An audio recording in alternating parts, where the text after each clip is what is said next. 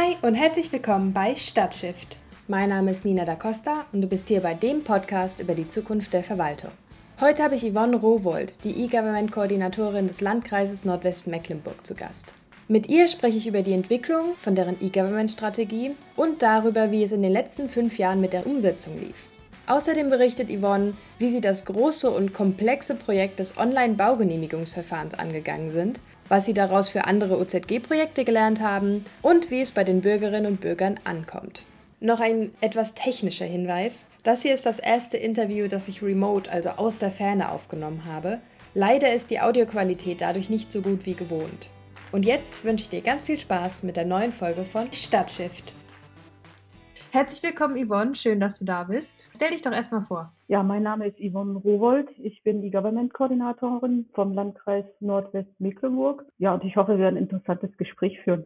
Wie lange bist du denn jetzt schon bei Nordwestmecklenburg? Oh, 2012, 13, 14, ich weiß es gar nicht genau. Ich habe hier diverse Energieprojekte mitgemacht und habe irgendwann diese Chance ergriffen, hier so einen sehr interessanten Posten wie die E-Government-Koordinatorin machen zu können. Den tue ich seit 2017 ausführen und habe im Rahmen dieser E-Government-Koordination jetzt auch wirklich innerhalb unseres größten und wichtigen E-Government-Projektes NWM Online die E-Government-Strategie mit aufgebaut, monitore die ja, dieses berühmte Projekt NWM Online, von dem ich höchstwahrscheinlich dann heute noch 20 Mal reden werde, das gibt uns da so ein bisschen die Leitschnur, das gibt uns die Aufgaben, das gibt uns Herausforderungen, aber wir glauben auch gerade zum aktuellen Zeitpunkt bringt uns das so ein bisschen langsam auf die Ziellinie, um sagen zu können, wo geht's eigentlich hin. Das ist so das große Dachprojekt eigentlich eurer Digitalisierungsstrategie? Also dieses Projekt selbst haben wir damals über die Förderung vom Land angefangen und da ging es wirklich darum, überhaupt die Government aufzubauen. Also was ist das E-Government? Was gehört eigentlich in so eine Strategie? Worum müssen wir uns kümmern? Und das war vor 2017, dass wir da uns Gedanken gemacht haben, vielleicht sollte man die Nutzer mitbringen. Also Bürger und Unternehmen haben ja irgendwie dann auch doch was zu sagen. Die sind diejenigen, die den Antrag stellen. Die sollte man mal betrachten und da sollte man mal gucken, dass man das auch zufriedenstellend für die löst.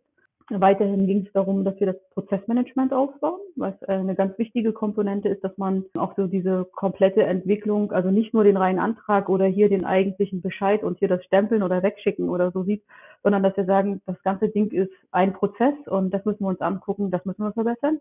Und beispielhaft haben wir das eben im Baugenehmigungsverfahren ausprobieren dürfen. Und das war dann auch der Punkt, der uns dazu gebracht hat, dass wir die ganze Infrastruktur uns angeguckt haben. Was braucht ein Landkreis äh, heutzutage, um überhaupt die Government anbieten zu können oder was braucht er noch?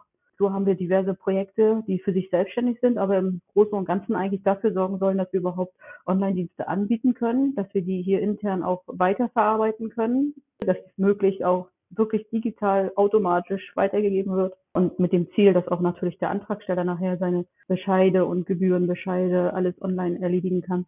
Das sind jetzt mehrere Jahre gewesen, an denen wir an vielen Stellschrauben arbeiten durften. Unter anderem kam ja dann das UZG, was uns so ein bisschen einen Trieb gegeben hat in der Richtung, dass wir auch jetzt ganz anders argumentieren konnten. Das Land wurde Themenfeldführer für Bauen und Wohnen und mit einmal fanden wir uns auf der, auf der gleichen Seite wieder, dass wir sagen, wir brauchen hier gute Online-Prozesse. Das ist äh, schon spannend, weil da auch durch das OZG ziemlich viel Druck im Kessel ist und dass auf der anderen Seite dann trotzdem ja zum Schluss ein ordentlicher Prozess rauskommen muss oder ein ordentlicher Online-Dienst. So übersetzt sich bei uns immer E-Government, das ist Zusammenarbeit. Blick auch über den Tellerrand, was läuft im Bund.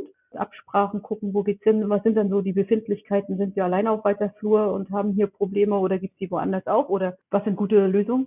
Das angucken. Das geht dann runter bis in die technische Geschichte. Wie sieht die Infrastruktur bei uns auf? Und dort in den Projekten dafür sorgen, dass diese Infrastruktur weiterentwickelt wird, bis zu der drauflaufenden Software eben oder dem entsprechenden Prozess oder Vorgang, dass jemand dann auch schlussendlich geplant 1.1.2021 einen kollaborativen Antrag stellen kann. Also mehrere zusammen. Zum Beispiel bei so einem Bauantrag hat man ja dann irgendwie noch einen Architekten mit drin, einen Bauherr. Genau, also das ist das, das ist eigentlich das Ergebnis aus dem OZG-Labor, dass man erkannt hat, das ist wirklich ein sehr komplexes Verfahren.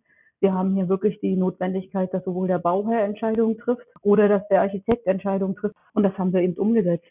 Aber wir kommen auch noch im Detail zum Bauantrag. So mal zu dir persönlich. Gibt es denn in so einem Kontext von Digitalisierung was, was dir persönlich vielleicht schwerfällt? Und wenn ja, hast du einen Lösungsansatz dafür gefunden? Dieses Wissen drum, dass man da ja nicht mehr wegkommt von. Ne? Immer wieder Leuten erklären zu müssen, warum das jetzt wichtig ist. was aber notwendig ist. Also ich, habe das dann schon im Laufe der Jahre irgendwie erlebt, dass Kommunikation ganz wichtig ist und dass man die Leute eben mitnehmen muss. Es nimmt aber unheimlich viel Zeit ein. Also diese Geschichte, sich quasi immer wieder selbst vergewissern, warum machen wir das und den Leuten das immer nochmal zu erklären. Da sind natürlich dann auch ganz viele Bremsklötze, ne? aber ich glaube, ohne den steten Tropfen kriegen wir keinen Ozean. Mich würde noch einmal interessieren, wie du so die letzten Monate erlebt hast. Also ne, der erste Lockdown und dann der große Arbeitsaufwand, der auf die Verwaltung zugekommen ist und der auch immer noch da ist.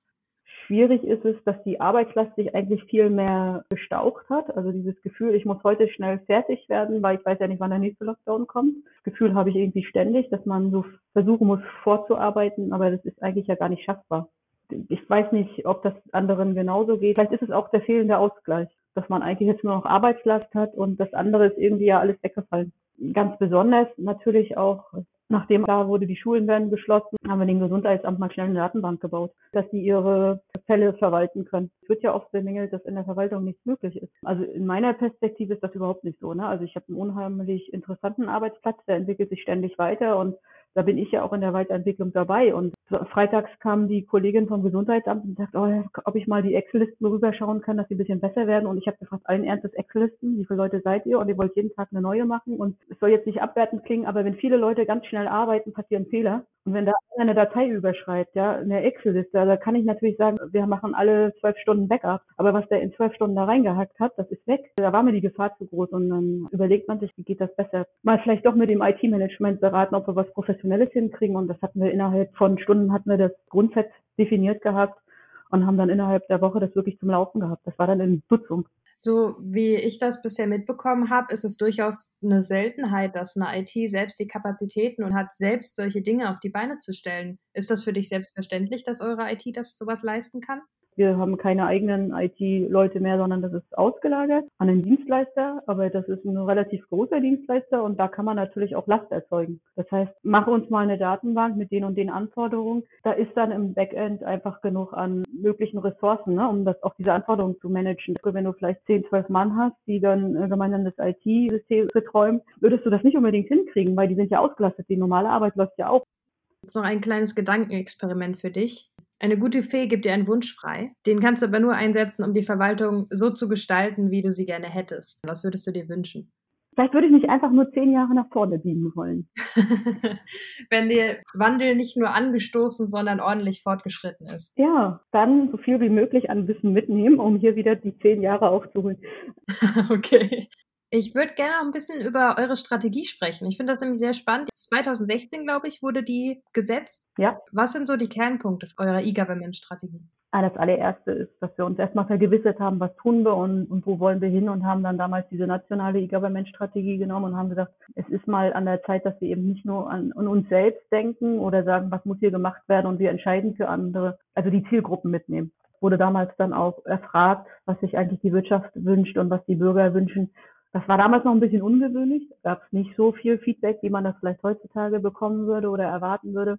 Aber eben aus diesen ganzen Interessen und Anfragen und auch aus dem Status der einzelnen Verwaltungsabteilungen, also jede Verwaltung weiß für sich, wo sind eigentlich die Ecken, wo man mal ein bisschen was verbessern können. Da haben wir dann wirklich über mehrere Workshops aufgenommen, die möglichen Projekte. Und die haben wir dann dargestellt in einer möglichen Zeitschiene detailliert untersetzt und diese Roadmap haben wir uns dann und die grundsätzliche Strategie über den Kreistag bestätigen lassen, so dass dann klar ist, wo will der Landkreis hin, mit welchen Projekten will er was erreichen. Das sind dann nicht nur Projekte, die nach außen gehen, sondern da gehört natürlich als plakatives Beispiel die E-Akte gehört einfach dazu. Das ist eine gesetzliche Aufgabe, die wir machen müssen. Aber ohne die würde ich auch alle anderen Prozesse nicht wirklich digital kriegen. So haben wir dann Punkte unterteilt zwischen internen Aufgaben, zwischen technischen Voraussetzungen, die wir erfüllen müssen und dann eben den einzelnen Projekten, die nach draußen dann wirklich an Bürger und Unternehmen wirken. Du hast gerade auch schon erwähnt, dass ähm, euer Fokus schon ziemlich auf den Bürgerinnen und Bürgern liegt ne, und auf den Unternehmen. Warum habt ihr euch für diesen Fokus entschieden? Vermutlich war es erst umschauen, gucken, was macht man und diese nationale E-Government-Strategie reflektiert ja auch nach draußen.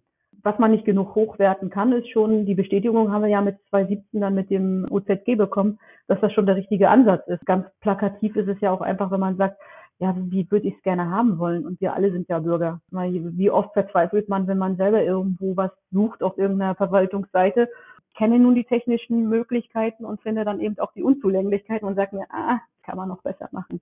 Ihr habt jetzt ziemlich genau vier Jahre mit eurer Strategie gearbeitet. Vielleicht kannst du schon so ein bisschen zurückblicken und einmal sagen, wo war sie vielleicht besonders erfolgreich? Wo hat sie dann den Aufprall mit der Realität auch nicht so gut überstanden und wo ihr musstet nachsteuern? Ja, Aufprall der Realität sind wie immer die drei Probleme in der Verwaltung. Geld, Zeit und Personal. Es gibt für keins der Projekte irgendwie Personal. Geld, ja, man kann natürlich in ordnungsgemäßer Haushaltsplanung für die nächsten ein, zwei Jahre, wir haben so einen Doppelhaushalt, immer planen und denken, wo könnte denn das hingehen? Ich glaube, da kann einem jeder zustimmen, wenn man dann schon zwei Jahre weiter ist und sich dann wirklich damit beschäftigt und das Projekt ansteht, dann sind die Gegebenheiten oft ganz anders. Also da ist es schwierig, wirklich gut zu planen, was das Geld betrifft. Und dann kommt irgendwie immer der Zeitaspekt hinzu. Also wenn wir nicht das Personal und nicht das Geld haben, wird es natürlich schwierig, das auch in den damals verabschiedeten Zeiträumen zu planen.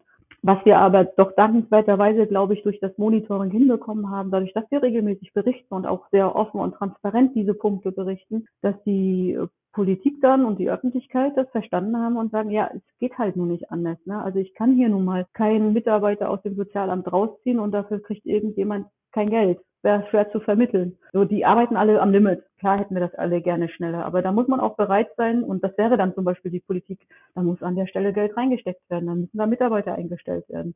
Wir haben bei vielen Projekten dann gesagt, es bringt nichts, jetzt so ein Projekt einfach nur fertig zu machen, dass man einen Haken auf dem Papier hat, wir haben auch in dem Projekt vielfach so Schleifen gedreht und einfach mal selbst entwickelt an, an Zwischenlösungen, um zu zeigen, wie es geht. Jetzt sind wir so gerade in so einer ganz heißen Phase, wir finalisieren gerade alles. Boah, also lass uns alle zehn Minuten nach Mitternacht anstoßen, wenn ich dann sehe, dass alles läuft. Eine Flasche Sekt bereitstellen. Ja. Wie war denn bisher so das Feedback zu eurer Strategie? Also von Beschäftigten, aber auch von Bürgerinnen und Bürgern? Also die Beschäftigten kannten das ja, weil sie in den Workshops mitgenommen wurden, weil innerhalb den, der Abteilungen dann auch diskutiert wurde. Und sie sind natürlich nicht unbedingt erfreut, wenn ich dann immer in die einzelnen Abteilungen gehe und sage, so, ihr seid jetzt im Zeitplan, wir müssen uns mal drüber unterhalten. Steht das noch so, wie ihr es hattet? Was ist wirklich Inhalt? Wir fangen grundsätzlich immer mit so einem Initialisierungsworkshop dann an und hinterfragen einfach nochmal das, was so als Schlagwort auf der Roadmap steht. Was heißt das eigentlich? Wo drückt es? Was können wir da tun? da wissen die Mitarbeiter, wenn ich dann dazu komme, das gibt ja nur mehr Arbeit. Also das ist nicht unbedingt, dass sie erfreut sind. Andererseits sitzen auch viele Leute mittlerweile dazwischen, die dann sagen, okay, wenn ich jetzt einmal was tue, im Sinne von, jetzt bin ich auch mal kreativ und kann was gestalten, dann verbessere ich mir auch das zukünftige Arbeitsleben. Also das ist schon so, dass man so eine gebremste Freude bekommt. Jetzt müssen wir irgendwann mal auch den Beweis antreten, dass die Dinge, die wir da besprochen haben, dass die dann auch so funktionieren. Ne? Also weil wir viele Sachen dann so jetzt in Vorbereitung hatten oder so weit durchdiskutiert haben, viel abgestimmt haben und äh, die Masse ist nicht unbedingt sichtbar. Wir hoffen natürlich, dass wir Geschwindigkeit aufnehmen in den Projekten, mit den Vorbereitungen und den anderen Projekten, die so laufen. Wo wir ständig versuchen, zum Beispiel auch Verbesserungen zu erzielen, sind so Formen der Zusammenarbeit. Also wir haben zum Beispiel für die Kieferträger ein kleines Portal gebaut, wo sie sich austauschen und so. Und das ist gar nicht im Fokus. Ne? Das sind so Sachen, die laufen so ein bisschen meist unterm Radar. Und das gleiche ja auch mit dieser Corona-Datenbank. Also die stand ja auch nirgendwo drin und haben wir mal schnell gemacht. Also das sind schon so Sachen, wo wenn man mal so über die Jahre höchstwahrscheinlich die Entwicklung der Strategie anguckt, wie viel mehr noch nebenbei läuft. Ich würde jetzt gerne zu eurem Online-Baugenehmigungsverfahren kommen. Mhm. Erzähl doch mal von dem Projekt das stand irgendwie da drinnen in diesem Projekt, wir wollen uns mit E-Government beschäftigen und wollen ja alle Voraussetzungen auch irgendwie uns aufbauen, dass wir das machen können. Und als Beispiel nehmen wir uns mal ein Verfahren. Und so hat keiner die Hundesteuer genommen, das ist wahrscheinlich, weil wir die im Landkreis nicht haben, sondern irgendwie doberweise das Baugenehmigungsverfahren. Also als dieses Projekt bewilligt wurde, habe ich mir gedacht, das Land locht sich bestimmt ins Fäustchen, lass die mal machen. Aber wer hat bei uns Gott verdammt da Baugenehmigungsverfahren reingeschrieben? Und dann brütet man ja darüber und guckt in die Gegebenheiten und man hat schon erkannt, das war sehr sinnvoll, weil es eben so komplex ist und so viele Herausforderungen hat, dass wir uns irgendwann dann auch gesagt haben, okay, wenn wir den Knochen hier knacken, ne, dann können wir alles andere auf sowohl was die Beteiligung am Anfang betrifft, wenn ein Bauherr und ein Entwurfsverfasser gemeinsam diesen Antrag stellen.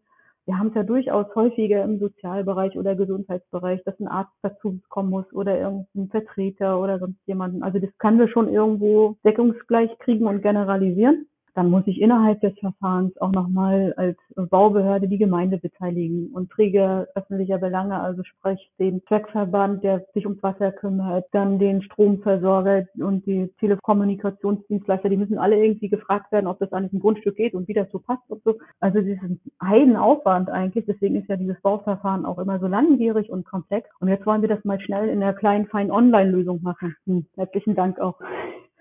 Wie immer in Projekten, möglichst kleine Einheiten unterteilen, gucken, wo kriegt man was gelöst und dann anfangen. Und das haben wir dann ja auch getan, dass wir uns zum Beispiel als erstes die Prozesse angeguckt haben. Und zu einer Zeit, wo FIM gerade erst anfing, haben wir gesagt, wir müssen die standardisieren und haben uns dann auch gleich da ans Land gehalten, dass wir die so aufnehmen, dass die weiterverwendbar sind haben auch die ersten Fehler gemacht. Was interessant ist, als wir damals mit den Prozessen angefangen haben, war dann auch wirklich so, das erste Bullet war, Bauantrag ist eingegangen, weil so eine Verwaltung fängt ja an, wenn sie das Papier in die Hand kriegt. Und dann saßen wir in diesen Laboren und hatten diskutiert und dann kam die Frage, ja, wer stellt eigentlich den Antrag? Und dann sagt die Verwaltung, das wissen wir nicht. Bei uns kommt das an und das ist unterschrieben und das kommt ja in den Briefumschlag und ob das jetzt der Bauherr macht oder der Entwurfsverfasser, das wissen wir nicht. Naja, das müssen wir aber irgendwie klären. Also wir müssen jetzt irgendwie klären, wer muss dann unterschreiben und wer macht das eigentlich und wer stellt diesen Antrag, weil wie soll ich das ja sonst im System machen? Also das sind so Sachen, wo wir dann gesagt haben, okay, wir müssen uns auch das mal davor angucken, was uns sonst als Verwaltung eben nicht interessiert hat. Und theoretisch ja auch Dinge danach. Also so eine Frage, fast philosophisch, wann ist denn eigentlich mal so ein Vorgang zu Ende? Ne? Äh, dann kann man so seine Sachen rauskratzen, die man im Verwaltungsrecht gelernt hat und dann guckt man sich wieder das an, wie das in der Verwaltung gehandhabt wird und wie das doch unterschiedlich ist. Ich sag mal so Punkte wie Aktenführung mit Aktenzeichen, verschiedene Vorgänge da drinnen oder objektbezogen oder personenbezogen. Also da gibt es schon sehr, sehr unterschiedliche Handhabungen zwischen der Bauwelt, jetzt mal ganz grob gesprochen, und der sozialen Welt. Warum habt ihr euch ausgerechnet eins der komplexesten Verfahren ausgesucht? Es ist einfach so, wenn wir das durchhaben, dann haben wir wirklich über alle Infrastruktur, alle Techniken, alle Architekturen, was man so grundsätzlich sehen muss man mitnehmen. Also wir haben dann sehr viel Erfahrung. Wir können mit dieser ganz großen Erfahrung und mit den Ergebnissen die nächsten Dinge viel schneller umsetzen.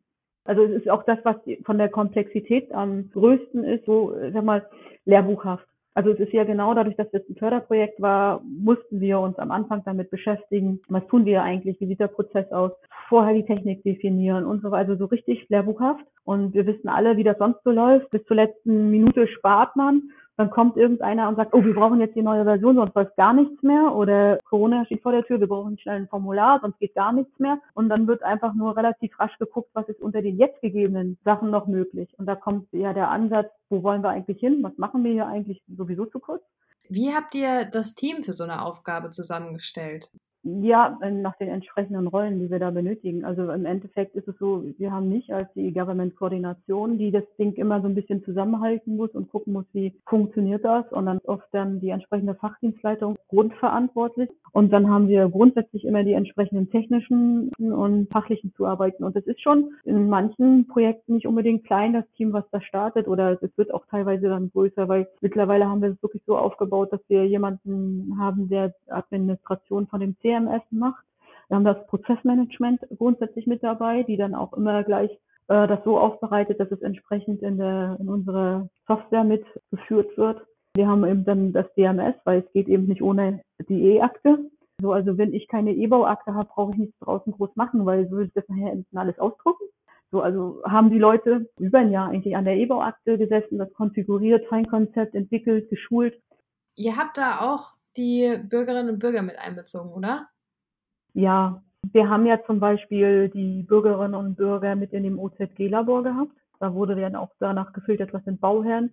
Wir haben das auch hinterfragt. Wir hatten das auch bei uns grundsätzlich, dass wir Kontakt aufgenommen haben. Also zum einen viel über das Bauamt selbst und deren Erfahrung, aber dann auch im Projekt selbst haben wir dann auch die Kontakte geknüpft und nicht zuletzt dann auch, dass so die Entwurfsverfasser in unserer ersten Version diejenigen waren, die da am meisten gearbeitet haben. Also waren wir auch im Kontakt mit der Architektenkammer, Ingenieurkammer, haben das vorgestellt, haben mit denen darüber diskutiert, wo wollen wir hin und was brauchen sie noch, dass das auch ein bisschen deckungsgleich wird. Du hattest schon gesagt, dass ihr das ja nicht nur in Nordwestmecklenburg gemacht habt, sondern auch über die Kommune hinaus. Wie lief diese, diese Zusammenarbeit? Ja, am Anfang war das dann noch relativ zäh, weil wir äh, selber haben dann geguckt, welche Projekte gibt es im Land und im Bund und wo kann man mit jemandem sich abstimmen und entwickeln. Da haben wir zum Beispiel mit der Metropolregion Main-Neckar frühzeitig Kontakte aufgenommen und uns äh, in den Ideen ausgetauscht. Und dann kam ja eben zum Glück das OZG. Und dann wurde das durch unser Bundesland, was eben dieses Themenfeld als Themenfeldführerschaft übernommen hatte, in die Hand genommen. Und die haben natürlich ganz schnell gesagt, oh, wir haben hier schon erste Entwicklungen und Lösungen, kommt mal bitte mit in die entsprechenden Labore und Steuerungskreise und bringt immer euren Input rein. Und dann konnten wir also schon ziemlich viele Ergebnisse auch am Anfang reinbringen, was vielleicht ganz gut war, ne, wenn es um darum geht, wie sieht der Standardprozess aus und so weiter. Da konnten wir dann immer schon was als Knochen hinhalten und sagen, guck mal, das haben wir schon. Wie sieht denn jetzt so ein Bauantragsverfahren aus? Was muss man denn bedenken? Da konnten wir alles das, was wir schon an Problemen erkannt haben, mit reinbringen haben dann relativ zügig diesen Click-Dummy entwickeln können und konnten das dann wiederum als Input nehmen, um in unserer Umsetzung schneller zu sein. Und da kam dann das Land dazu und sagt, also das ist ja eigentlich das, was wir mitgemacht haben, das nutzen wir ja dann gleich mal als die OZG Landeslösung. Und wir nehmen die anderen unteren Beaufsichtsbehörden des Landes mit und da sind die jetzt gerade bei. Also sprich, das Land kümmert sich in ihrem Projekt darum, das, was wir entwickelt haben, als Landeslösung auszurollen. Und zeitgleich hat es natürlich die Verpflichtung, mit anderen Bundesländern zu sprechen tun das also auch. Und wir haben ja in kleinen bilateralen Gesprächen durchaus auch viele Kontakte, weil der eine oder andere das jetzt von uns schon gehört hat. Und dann erklären wir auch immer, was ist. Und oft kommt dann das Feedback, dass sie das auch versuchen, dass es über die Landesebene geht dadurch, dass es immer über Landesbauordnungen sind, ist das so ein Punkt, wo man als Kommune natürlich gern was machen kann. Aber eigentlich ist es mehr Arbeit, weil die Formulare oder die Inhalte dieses Verfahrens werden ja durchs Land definiert. Und ich bringe das so gerne als Beispiel. Wir haben jetzt mit viel Aufwand diesen Assistent entwickelt, der da gemeinsam bearbeitet werden kann. Und wenn jetzt in der oberen Beaufsichtsbehörde jemand sich einfallen lässt, ich will jetzt die Augenfarbe des Bauherrns haben, dann wäre das Problem, ich müsste erstmal was davon erfahren, dann müsste ich mich hinsetzen und das Formular anpassen. Und wir sind mehrere Bauaufsichtsbehörden bei uns im Land. Das müssten ja alle 10, 12, 15 Mann gleichzeitig machen. Cleverer wäre es ja, wenn derjenige, der sich oben die Augenfarbe einfallen lässt, auch gleich sagt, ach, dann ändern wir auch gleich das Formular. Um da so ein bisschen diese Effizienz reinzukriegen, das ist natürlich dann irgendwie auch unser Ziel, dass wir sagen, wir haben es jetzt gerne dankenswerterweise mal gemacht, um uns selber mit Wissen aufzusatteln, die technischen Möglichkeiten zu bekommen aber die spätere Durchführung soll dann auch bitte beim Land liegen. Aber es ist ja auch nur sinnvoll, dass es dann, wenn es schon als Vorlage sozusagen dienen soll, dass dann das Land sich auch darum kümmert, das aktuell zu halten. Ja, genau. Aber es ist eben so, wie immer, man kann nicht immer nur fordern, man muss auch mal was liefern und sagen, guck mal so. Und dann darf man eben auch kein Problem haben, dass einer sagt, aber das ist ja blöd an der Stelle. Ja, dann ist es blöd an der Stelle. Sag mir, wie ich es besser mache. Das Online-Bauverfahren, als ihr das das erste Mal live geschaltet habt, was habt ihr gelernt durch die tatsächliche Nutzung oder wo musstet ihr dann noch nachsteuern? Ja, was interessant war, war ja auch dieser Widerspruch zwischen dem, was man eigentlich kann und dem, was man dann tut. Wir haben uns durch das Land die Ausnahmegenehmigung äh, geben lassen, um mal unabhängig von diesen jetzt bestehenden gesetzlichen Rahmenbedingungen so einen Online-Antrag machen zu können. Das bedeutet nämlich, ich kann auf dieses Formular so verzichten. Ich kann auf weitere Formulare verzichten, was jetzt zur Baubeschreibung und so betrifft. Das ist alles festgelegt in der Bauvorlagenverordnung. Und dann gibt es eigentlich auch noch dann den entsprechenden Passus in diesem Landesgesetz. Diese Vorlagen sind auf wasserfesten Papier in DIN A4 oder DIN A4 gefaltet einzureichen. Also das sind so Sachen gewesen, dass wir uns dem nicht stellen brauchten, weil wir gesagt haben, wir zeigen mal, wie es theoretisch möglich wäre. Hatten die Freigabe bekommen, nicht an Papier einfordern zu müssen. Und trotzdem hat unsere Baubehörde gesagt, oh, wenn das online ist, dann stellen mit einmal irgendwelche Leute im Namen von Mickey Mouse irgendwelche Bauanträge. Also wurde vereinbart, okay, dann machen wir eine Papierversion. Dann habt ihr da eure Unterschrift und ihr fühlt euch besser trotzdem das jetzt vielleicht eine weitere Erleichterung ist, ist es ja nicht so, dass jemand aus Langeweile sich durch diesen Antrag durchklickert. Diese Erkenntnis hat dann auch in den letzten zwei Jahren die Bauverwaltung gehabt und hat gesagt, naja gut, bei der nächsten Version machen wir es jetzt ohne. Und welches Feedback habt ihr bisher für euren Online-Antrag bekommen? Wir haben sehr begeisterte Nutzer, die das das erste Mal ausprobiert haben und froh sind. Also wir nehmen immer ein so ein Testimonial, das ist ein Architekt und er sagt, das ist wirklich ein Vorteil. Er holt sich die Bauherren dann zum Abschlussgespräch und setzt sich mit denen gemeinsam am Computer. Sie gucken sich das an und er lädt es hoch und es ist erledigt. Und da muss er nur dafür sorgen, dass irgendwie diese Papierversion, die noch gebraucht wird, aktuell, dass die da noch wegkommt. Es gibt Leute, die nutzen das richtig intensiv. Die haben natürlich aber auch Punkte benannt, die verändert werden müssen, die sehr konstruktiv sind und wo man dann auch immer noch mal anruft und fragt, wie können wir da was ändern und so weiter. Und dann haben wir natürlich Leute, die sich mit sowas gar nicht beschäftigt haben, vielleicht eher zufällig drüber gestolpert sind, die dann anrufen und Hilfe, ich bin mitten im Antrag. Dem muss man dann auch weiterhelfen und die helfen ein Jahr wiederum zu erkennen, wo sind die Stolpersteine. Also wenn du dann zweimal an der gleichen Stelle irgendein Problem hast, weißt du, das könnte durchaus auch noch den zehnten und elften treffen. Und das waren so Punkte, wo wir gleich verbessern konnten. Und wenn man jetzt das erste Mal so einen Bauantrag öffnet, dann läuft da am Anfang einfach das Video ab. Ne? Dann wird das schön alles dunkel und dann wird gezeigt, guck mal, hier ist der Knopf, da kannst du das machen. Und wenn du weitermachst, hier musst du den Knopf, da kannst du das machen. Das sind so Kleinigkeiten. Ich mal, der viel im Netz unterwegs ist oder jede neue App arbeitet so. In der Verwaltung war das echt, boah, das geht wir hoffen natürlich auch, dass das dann auch was bringt, ne? Also im Sinne von, dass die Nutzer ein bisschen besser geführt werden. Und das ist dann ja wieder dieser Punkt, dieses auf den Nutzer gucken. Ne? Also wenn derjenige das nicht schafft, einen Antrag zu stellen, der würde sich dann durch einen Papierantrag quälen. Und den wollen wir ja gar nicht. Dann müssen wir ja wieder scannen und das wieder aufbereiten und nachher wieder irgendwas ausdrucken, um den in Papier was zu schicken. Ah, nee, also das ist auch so eine Erfahrung, die gerade auch die Bauverwaltung jetzt gemacht hat. Transformation ist eigentlich so die blödeste aller Phasen, weil da arbeite ich doppelt. Da habe ich so viel noch von dem Alten und noch nicht das Neue komplett da. Welche Erleichterungen ergeben sich durch den Prozess, der jetzt digital abgewickelt werden kann, einmal für die Antragstellenden und aber auch für eure Verwaltungsseite?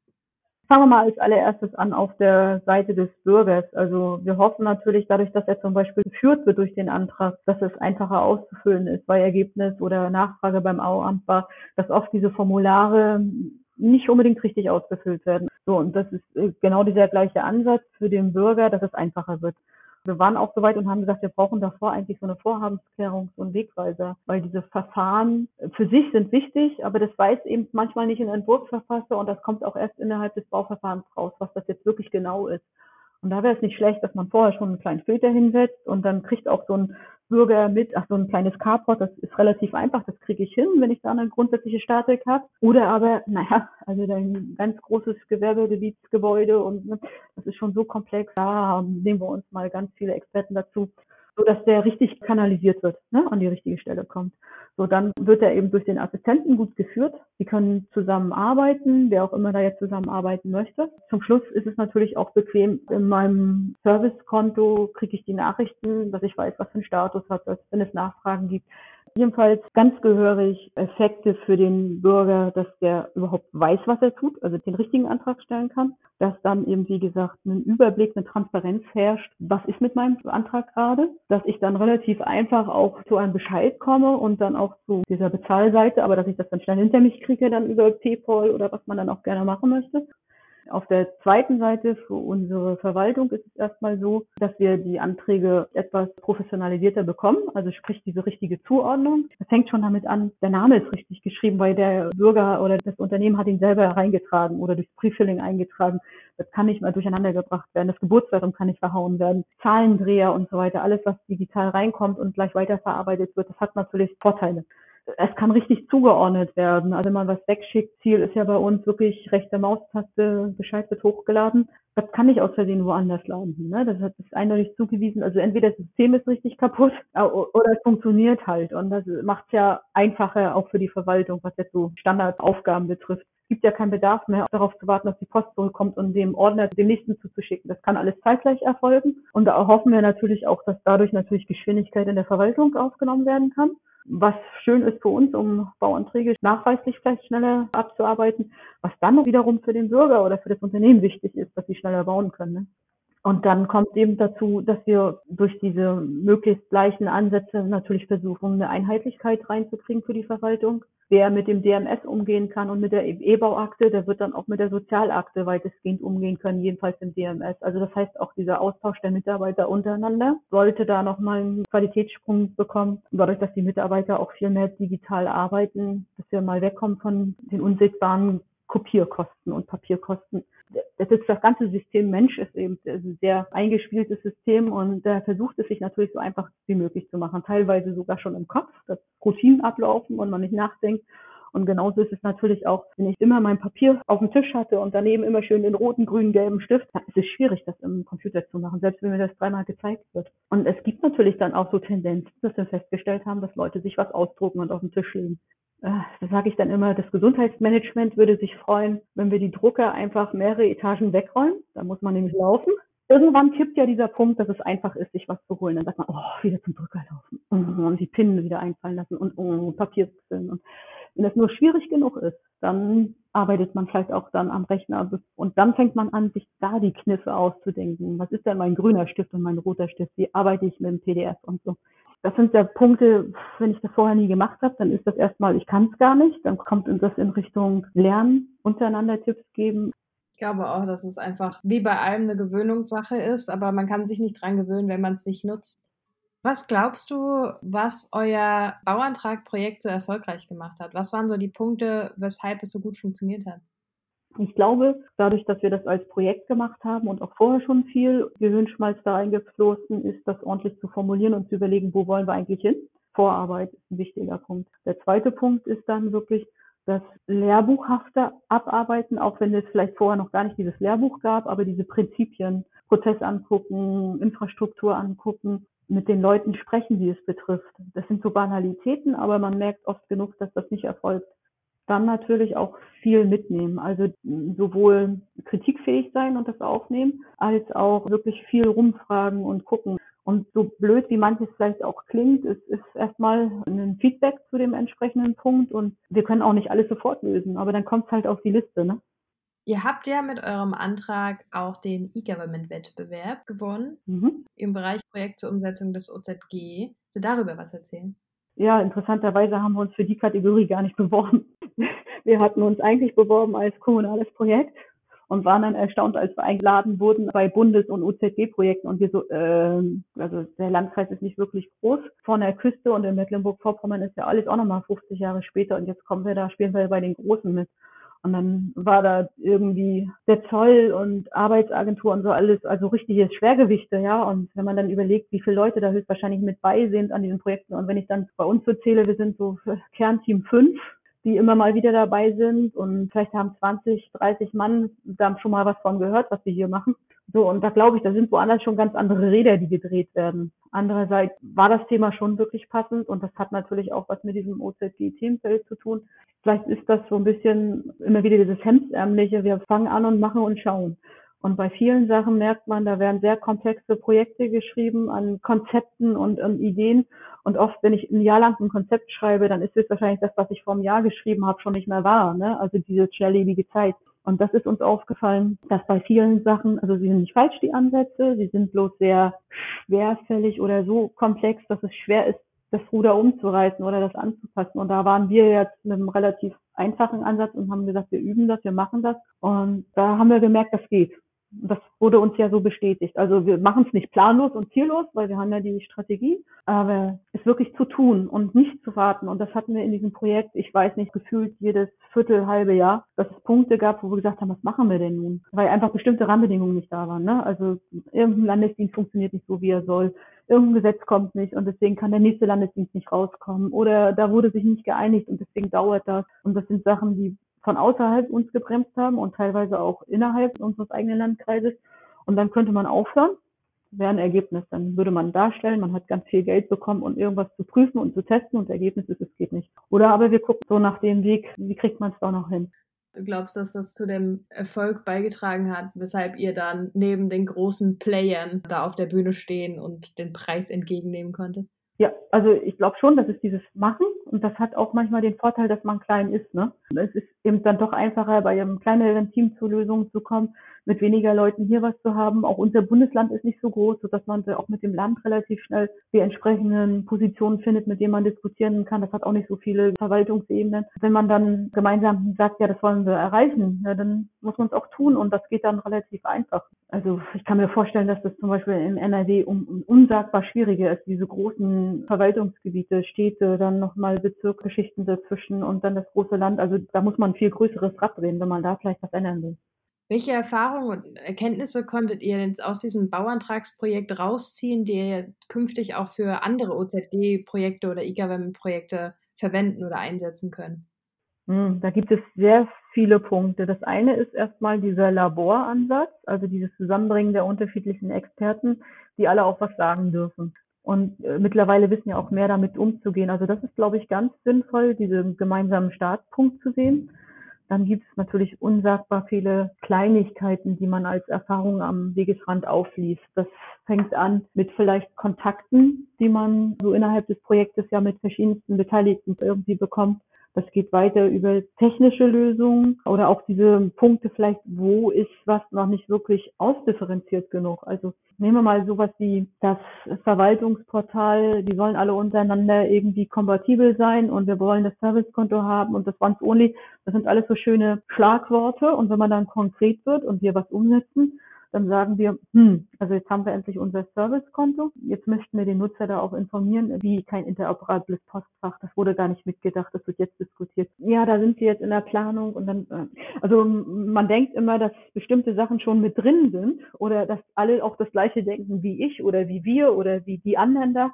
Und dann kriegt man immer mit, vieles besteht bis jetzt immer nur so aus Schlagworten. Also ein schönes Beispiel habe ich noch, als wir uns am Anfang darum gekümmert hatten und überlegt haben, Infrastruktur, wir bräuchten ja sowas wie so ein virtuelles Rathaus. Ja, einmal gegoogelt ah, da gibt ja unsagbar viele virtuelle Rathäuser und das, ah, da drin gibt es auch das virtuelle Bauamt. Und dann haben wir rumtelefoniert und dann haben wir zum Beispiel eine Gemeinde angerufen gehabt, die sagten, sie haben eben auch ihr virtuelles Rathaus und das ist alles ganz toll, ob wir das mal sehen können. Ja, gehen Sie mal auf unsere Webseite, gucken Sie mal, wenn Sie da hinklicken. Und dann hatte ich ein Organigramm. das ist das virtuelle Rathaus. Ja, wieso? Sie können hier draufklicken, da steht E-Mail, wenn Sie draufklicken, öffnet sich die E-Mail. Und wenn Sie ein Telefon haben, können Sie die Nummer abtippen. Und wenn Sie zu uns kommen, da steht auch die Hausnummer und äh, die Raumnummer und die Öffnungszeiten sind auch da. Ja, doch. Ich hatte unter dem virtuellen Rathaus halt was ganz anderes verstanden. Das ist der Begriff, ja. Ist halt nicht geschützt. Das sind so Punkte, also das, was man dann innerhalb dieses Projekts an, an allen Ecken und Enden halt aufschnappt an Zuständen. Wo sind wir? Was wird diskutiert? Was geht wirklich? Das, also, das würde jetzt hier den Rahmen sprengen, aber das ist so ein Beispiel gewesen. Also wer, wer vorher sich nicht mit beschäftigt hat, der wird jetzt wahrscheinlich sofort das erstbeste Google-Anzeige draufklicken und sagen, kaufe ich. So, klingt ja gut, virtuelles Rathaus. Okay, das sind ja schon mal ein paar schöne Beispiele von den Sachen, die ihr jetzt für die Zukunft gelernt habt. Komm auch gleich noch zu deinen, kannst vielleicht im Hinterkopf schon mal ein bisschen rattern lassen, zu deinen Tipps für Kommunen, die auch so ein großes OZG-Projekt angehen wollen. Aber erstmal noch eine Frage, die mich auch persönlich sehr interessiert. Konntest du beobachten, dass dieses Projekt oder generell die ganze Strategie auch Einfluss auf das Thema Kultur, auf den Kulturwandel und die Einstellung der Beschäftigten nehmen konnte? Ja, Baustein für Baustein, Rädchen für Rädchen, Treppe pro Treppe, Wassertropfen pro Wassertropfen. Das sind eben nicht Sachen, die groß und komplex sind. Das hast du, wenn du so zum Beispiel diese E-Bauakte freigeschalten hast, dann hast du natürlich einen ganz großen Punkt erreicht. Aber damit du sie freischalten kannst, sind ja vorher viele kleine Punkte wie Konfiguration, besprechen, wie muss das aussehen, Schulungen. Das sind viele Punkte, die so das Jahr über sich durchfressen. Und dann hast du so einen so einen Punkt, ne, wo du sagst, oh, jetzt schalten wir das frei. Und eigentlich ist dieses Freischalten ja gar nicht mehr die, die wichtigste Arbeit, sondern die ist davor gelaufen und läuft noch ein bisschen so danach. Und jeder Schritt für sich ändert langsam die Kultur. Was man natürlich auch merkt, ist so eine gedankliche Änderung, was nicht unbedingt was mit Alter zu tun hat, ist interessant, sondern mit den Stellen, wie sie ausgeschrieben werden und wer eingestellt wird. Wenn da der Ansatz natürlich anders gefahren wird und man andere Leute sucht, dann findet man dann eben auch in der Verwaltung interessante Leute, die Lust auf sowas haben, weil sie sich eben auch nicht auf dem Standardverwaltungsplatz beworben haben, ne, wo es heißt, sie werden jeden Tag das, das Programm öffnen und dürfen 23 Mal Stempeln klicken oder so.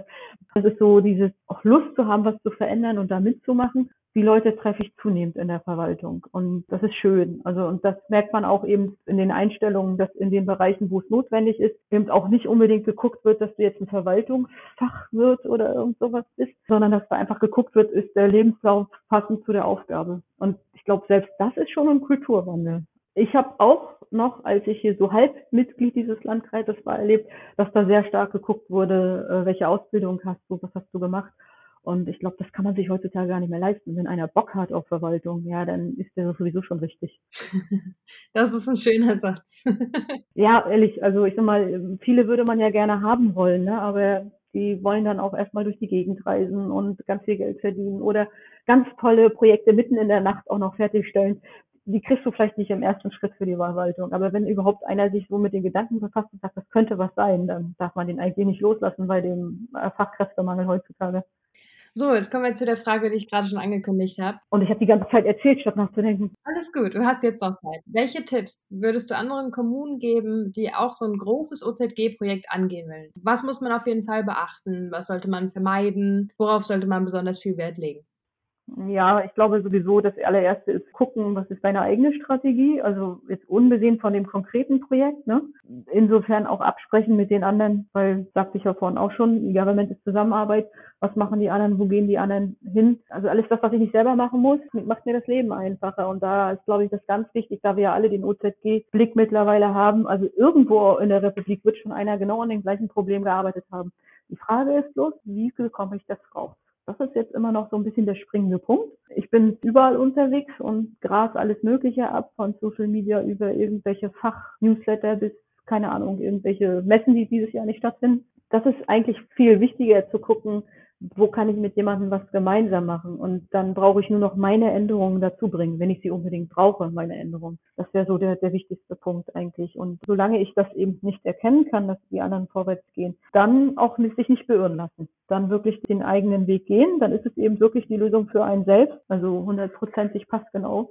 Die Frage ist eben, auch das muss man ja dann wissen, wie lange besteht sowas. Also ich glaube, man darf dann auch an so Lösungen nicht unbedingt ewig hängen. Du kannst ja gar nicht sagen, wie viele Jahre und dann kommt die nächste Änderung. Dann ist das so. Aber immerhin habe ich dann schon zwischendurch geschafft, jemandem zu helfen. Und ich selber bin ja vielleicht auch nicht dümmer geworden dabei.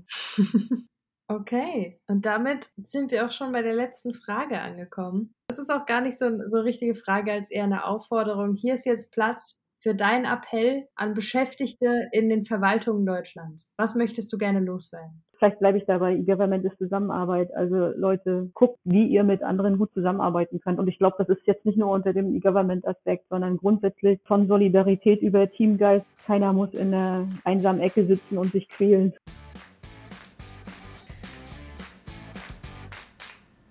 Das war mein Gespräch mit Yvonne. Ich fand die Herangehensweise total spannend. Nicht etwa mit kleinen, einfachen Verfahren anzufangen, sondern sich direkt eins der schwierigsten rauszupicken und zu sagen, wenn wir das schaffen, dann schaffen wir auch alles andere. Wir von Shift Digital haben in den letzten Wochen an unserer neuen Webseite www.shift-studio.de gearbeitet, wo du mehr über uns und das Shift Studio erfahren kannst. Das ist die Software, die wir gerade entwickeln für die Verwaltung. Und zwar ist das ein Werkzeugkasten für die digitale Sachbearbeitung und für die eigenständige Digitalisierung von Verwaltungsprozessen. Wenn dich das Thema interessiert, lohnt es sich also, ab und zu mal vorbeizuschauen. Das war's für heute von mir. Schön, dass du zugehört hast und bis zum nächsten Mal bei Stadtshift.